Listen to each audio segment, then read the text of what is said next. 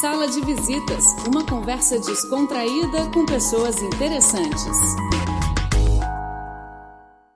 Olá, sejam bem-vindos ao programa Sala de Visitas e na edição de hoje nós vamos receber a Arcelina Helena, que é uma escritora e foi jornalista e professora na UNB, não é isso? Exatamente, professora e jornalista.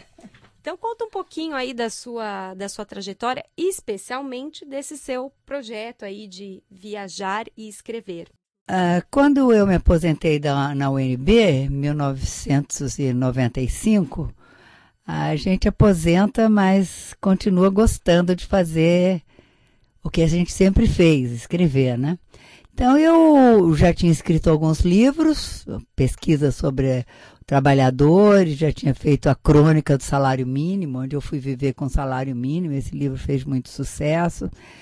E eu resolvi fazer um projeto para, já que eu tava, fui morar numa cidadezinha pequena, Goiás Velho, em Goiás. E então eu fiz um projeto de escrever cinco livros durante 500 dias, passando pelos cinco continentes. E esse projeto eu já fiz até o quarto livro.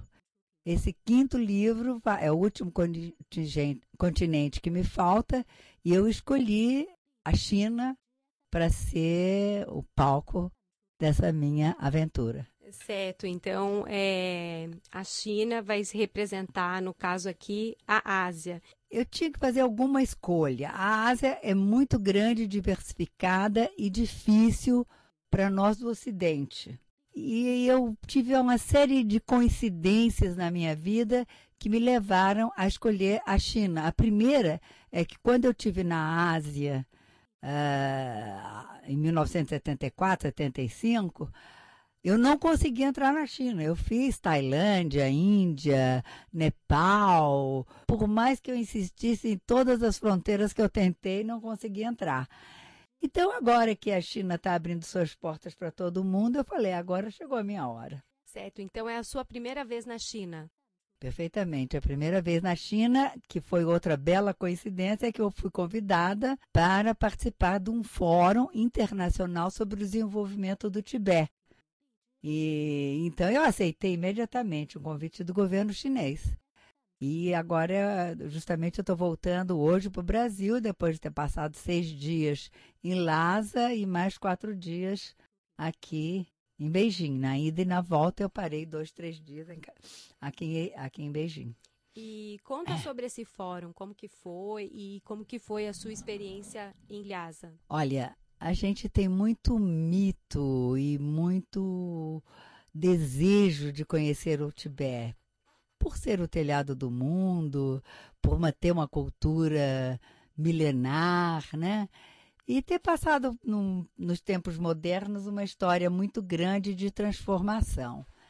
Então, quando eu recebi esse convite para o Tibete, eu falei: meu Deus, isso é um presente dos céus. Aceitei imediatamente tive que correr atrás de passaporte, de visto de saída, mas conseguiu, consegui fazer e, e fui para o Tibete. Então a gente veio para cá sabendo apenas o título do, do programa, que era um fórum internacional sobre o desenvolvimento do Tibete. Daí a cada dia a gente tinha uma surpresa. Primeiro, eu não sabia que nós éramos 64 pessoas escolhidas em 36 países para vir para o Tibete. Eu não sabia disso. Eu fiquei encantada, né? Ter uma conferência internacional com o mesmo objetivo é, uma, é extremamente rico, né? E, e, essa convivência foi muito amistosa. Uh, depois você chega em Lhasa, você encontra quase que um, uma baquete pronta para as pessoas irem morar lá. Quer dizer, é uma quantidade enorme de prédios uh, ainda vazios, né? Uma arquitetura belíssima, moderna, estradas maravilhosas, túneis que antigamente para ir para o aeroporto de Lhasa e voltar demorava cinco horas, segundo me disse o motorista. E a gente fez uma hora e meia porque eles, em vez de contornando os morros, quer dizer, aqueles picos altíssimos lá, a 5 mil metros de altitude, eles foram fazendo túneis, Tem um túnel lá de 3 mil quilômetros, não, 3 quilômetros de túnel. Quer dizer, tudo isso me impressionou muito, inclusive porque no meu país, no nosso país, né, o Brasil, a, primeiro o, o trânsito fica impossível para o governo tomar a iniciativa de fazer uma outra estrada. Lá em Lhasa, as estradas estão feitas esperando os carros chegarem. A, gente, nós éramos, os grupos, eram 14 grupos em 14 micro-ônibus com guias para nos explicar o caminho todo. E esses grupos andavam como trem, um atrás do outro, e a gente não encontrava mais ninguém na estrada. Fantástico. E agora eu queria saber sobre as suas impressões sobre a tradição do Tibete, né? A gente falou aqui sobre as modernidades e tudo mais, o desenvolvimento. Como que você sentiu a cultura tradicional tibetana?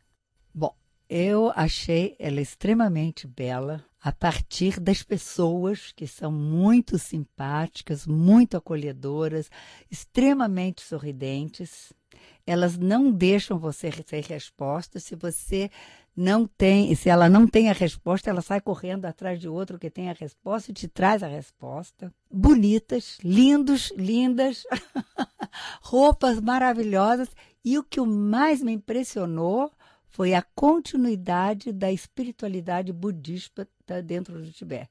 Visitamos vários museus, todos eles muito bem cuidados e lotado de gente simples na minha impressão, para elas nada mudou. Elas continuam rezando do jeito que sempre rezaram, uh, botando incenso do jeito que sempre puseram, repetindo seus mantras como sempre fizeram. Então, isso me deixou encantada. Sem falar das danças que nós tivemos, de um super espetáculo que eu nunca imaginei na vida que pudesse existir. Menina, que coisa fantástica. Você lembra da história aqui para dividir com a gente? Bom, ah, para começar, a gente não sabia de nada. Ninguém dizia nada, era aquele mistério. Hoje tem teatro. Querem ir? Querem. Depois todo mundo topou. Não foi explicado muito bem que seria mais ou menos ao ar livre, muito menos que o cenário seriam as próprias montanhas do Tibete. Olha, pelo meu cálculo, o cenário tinha no mínimo 500 metros, meio quilômetro de cenário. As montanhas lá e, segundo me informaram, mais ou menos uns mil artistas, 800 a mil artistas. Uma iluminação seria uma coisa, entende, para fazer durante as Olimpíadas do Brasil. Acho que não vão conseguir fazer nada semelhante lá na nossa Olimpíada. Acho que não. Você está virando chinesa, hein, menina? É bom eles pagarem as contas primeiro. Mas, olha, eu não. Porque no Brasil, um espetáculo como esse era para durar 10 anos o ingresso era para ser caríssimo e era para dar muito lucro para alguém. Esse espetáculo tinha 300 lugares no máximo. No Brasil seria, seria espetáculo para o Maracanã, para um estádio enorme. Bom, tinha 300 lugares. Nossa, eu, nós todos fomos convidados. Só de prejuízo ali teria pelo menos 70 pessoas. E, no entanto, eles estão repetindo isso, já vai fazer dois anos. A história é muito linda, quer dizer, a gente tava, é, foi toda em chinês, obviamente, tinha duas telas, uma de cada lado, mas você ficava doido, porque você queria olhar para a tela, mas você queria olhar para as pessoas dançando, você queria olhar para a tela, você queria ver os cavalos entrando em cena, você queria olhar para a tela para ver a tradução do texto, e tinha cachorro, e tinha vaca, e tinha tudo, no, tudo no, no, no tablado. É, é, as roupas maravilhosas, dança, uma orquestra completa.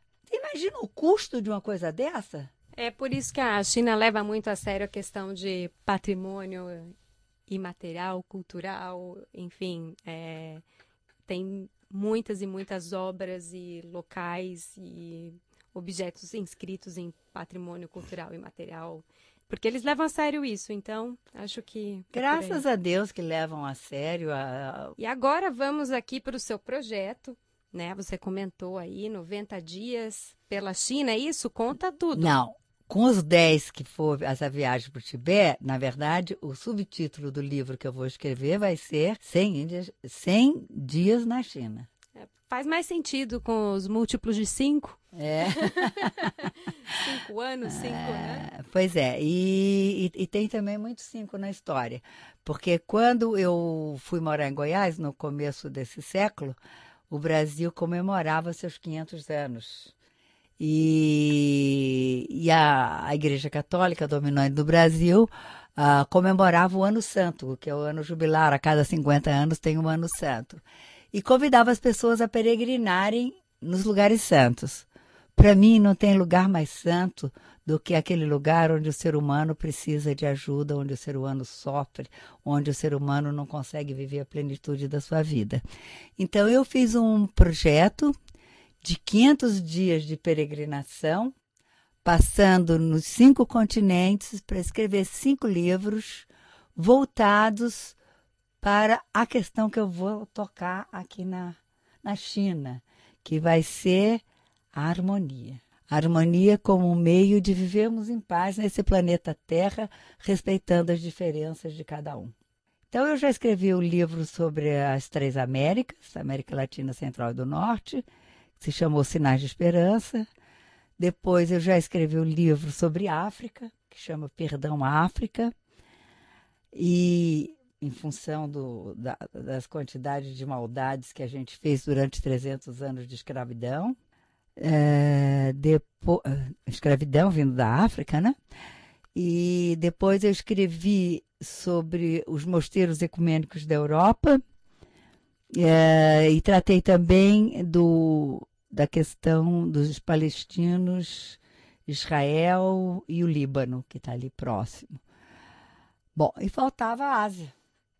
Então chegou a vez da Ásia e eu escolhi a China, onde eu vou fazer totalizando 100 dias de viagem, que eu vou isso daí, a viagem para o Tibete foi absolutamente inesperada e eu agora vou fazer 90 dias pela China, nos lugares onde as pessoas quiserem me acolher e eu vou estar aceitando o acolhimento e vou tentar sentir, eu escrevo sempre na primeira pessoa, né? Não, é, é, o que nós, nós chamamos de jornalismo literário, né? E eu acredito muito nesse livro. E você tem alguma ideia dos lugares que você tem vontade? Você comentou que vai esperar ser acolhida, mas dentro das suas expectativas, tem algum lugar em especial na China que te chama a atenção? Bom, por causa dessa ideia da harmonia, eu vou para Kufu, que é a cidade de Confúcio. Por causa da, da, da, facilidade que eu tive de encontrar, eu sou da, da religião cristã, e na China a gente tem uma certa dificuldade de entrar em contato com os na China continental. Então eu vou para Macau e Hong Kong, mas vou ficar pouco tempo lá.